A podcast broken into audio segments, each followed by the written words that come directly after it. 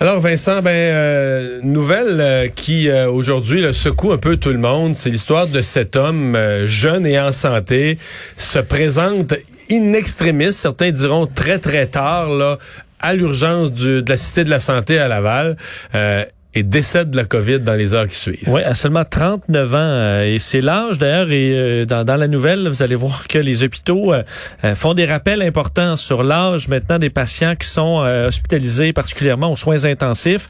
et là, donc, cet événement survenu dans la nuit de samedi à dimanche dans l'hôpital Cité de la Santé de Laval.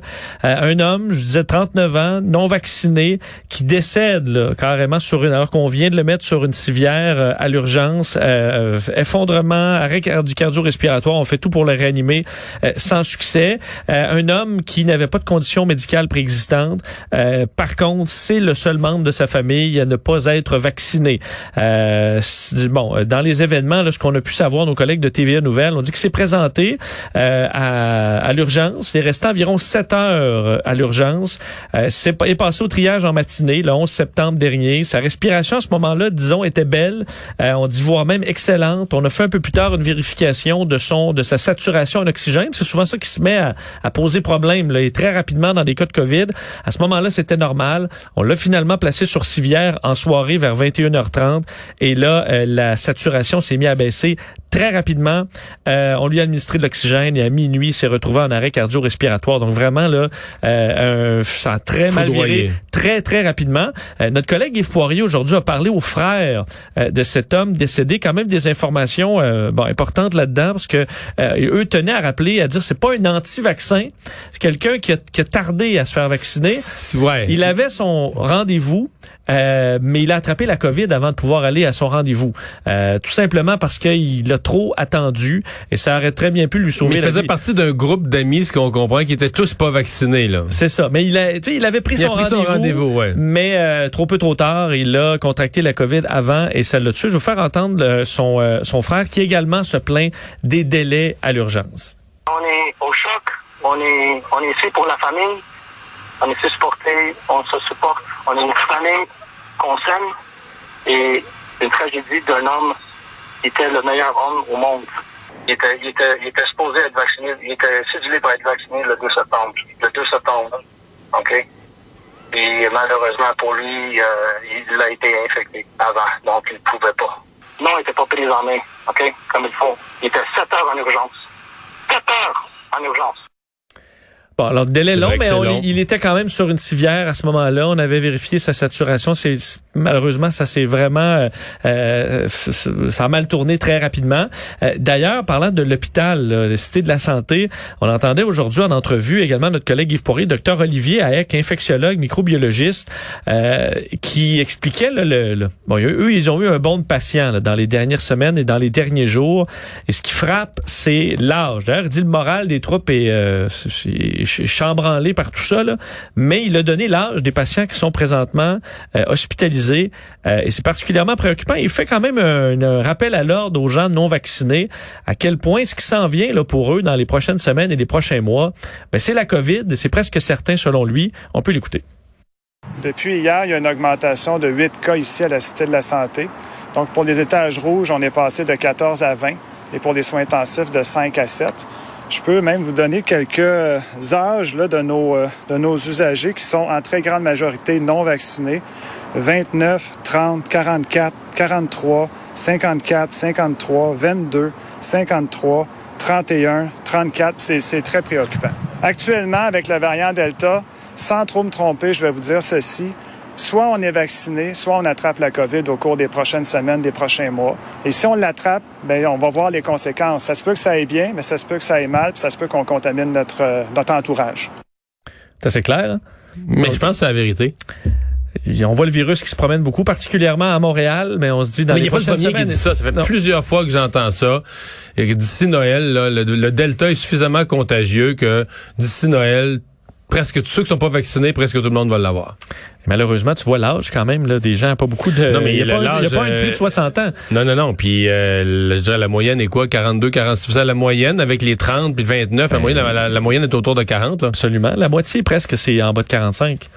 Euh, donc, situation vraiment qui vient difficile aussi pour le moral. J'ai écouté plein de médecins euh, en en Alberta, mais chez nous aussi, euh, dont Dr. Eck, là, et euh, ça commence à être difficile pour le personnel. En Alberta, aux soins intensifs, il y en a 270. Je pense que 93% sont des gens non vaccinés. là. C'est assez, Ouais. assez Et ils ont des manifestants euh, aussi des fois euh, devant l'hôpital, des anti-vaccins. Rien pour augmenter le moral. Euh, Vincent, ton attention a été portée sur une chronique d'opinion du Washington Post, mais euh, écrite pas par quelqu'un de Washington, quelqu'un qui vit chez nous. Ouais, j'ai trouvé ça intéressant parce que je, par- je- parcourais le site du Washington Post, je tombe sur une photo de François Blanchette, là, mais grande photo. Là, je dis, OK, qu'est-ce qui se passe? Euh, c'est un article d'un journaliste, un collaborateur du Washington Post qui s'appelle Francisco Toro, qui est un immigrant d'origine euh, vénézuélienne qui habite à Montréal. Et lui, souvent, commande pour le Washington Post des dossiers concernant le Venezuela. là. Euh, et là, euh, il parle de la campagne fédérale euh, du Canada et j'ai trouvé ces points très intéressants. Euh, De- son regard général sur la campagne, entre autres en tant que Vénézuélien d'origine. Ouais, parce que certains Canadiens vont dire aux Québécois, vont c'est plate là, c'est toutes les mêmes, euh, tu sais, un ou l'autre. Euh, c'est pas le même euh, le, le même son de cloche un immigrant qui vient d'un pays où ça va mal, là, comme le Venezuela. Euh, lui explique donc que le Et, Canada et qui a été gouverné par toutes sortes de crackpots qui ont scrappé le pays, l'économie, euh, la liberté, pour vrai, là. Ben, tout à fait. Lui il dit chaque vote au Venezuela qu'il a euh, eu là, dans sa vie, c'était euh, dans sa tête une question de vie ou de mort, là, parce qu'on se bat pour notre liberté, euh, notre démocratie. Euh, et là, il dit, je me retrouve au, euh, à Montréal. À, le, le plus grand enjeu là, pour lui, c'est euh, le financement des, de, de la garderie là, des enfants. Est-ce que c'est un crédit taxe ou est-ce que c'est un montant euh, du fédéral envoyé directement aux provinces sans condition? Euh, donc, il dit ça, là, c'est un baume. Il dit, il n'y a rien qui me rend plus heureux de débattre sur des sujets, qui, des enjeux qui sont pas critiques. là.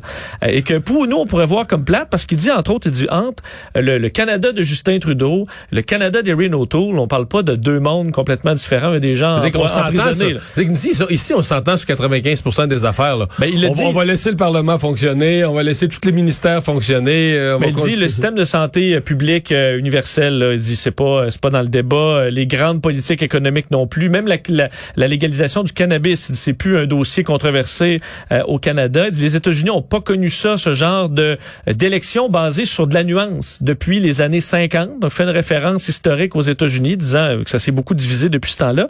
Et dit de devoir choisir un- un- pour qui on vote sur des dossiers qui sont pas de grands enjeux. Lui trouve que c'est un beau luxe et une liberté de choix parce qu'il dit moi je peux voter pour n'importe quel des partis puis il arrivera pas de Évidemment, lui, votre bloc. Et finalement au bout de tout ça là, de son de son Parce analyse que si on a la photo des François Blanchette qui accompagne l'article, c'est qu'encore plus surprenant, et peut-être certains diront rafraîchissant euh, si vous êtes dans le camp du bloc, euh, c'est de voir des, des immigrants euh, à Montréal euh, qui veulent voter bloc. Ils disent c'est un exercice intéressant de voir un parti qui veut pas prendre le pouvoir, mais veut tout simplement défendre sa province, sa, sa province qui a une langue différente de la majorité canadienne.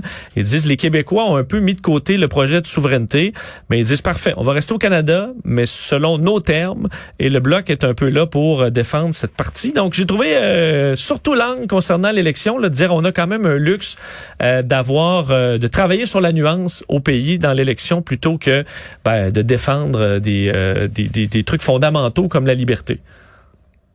non, c'est, Hein? je, je trouve ça très Ben, intéressant. toi qui aimes beaucoup la démocratie et qui a fait partie de, la non, mais politique, c'est vrai tu- que tu, tu dis ici même, même ce qu'on appelle nous nos extrêmes là. Tu sais, entre, je sais pas, le, le- le- mettons, plus à gauche, le NPD puis les conservateurs, mais ils s'entendent, mettons, ils voteraient des motions conjointes sur 95% des sujets, là. Oui, ben il dit d'ailleurs, Justin Trudeau a pas un si mauvais bilan. Il dit Erin O'Toole a l'air d'un est un monsieur euh, sain et euh, compétent.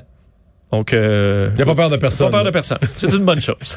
Non, mais j'avais une connaissance, pas un ami, une connaissance qui était vénézuélien, et sous Maduro, pis tout ça, osait plus aller parce qu'il est homosexuel, et se privait de voir sa mère, elle avait peur, ne voulait plus mettre les, avait peur de mettre les pieds dans le pays, là.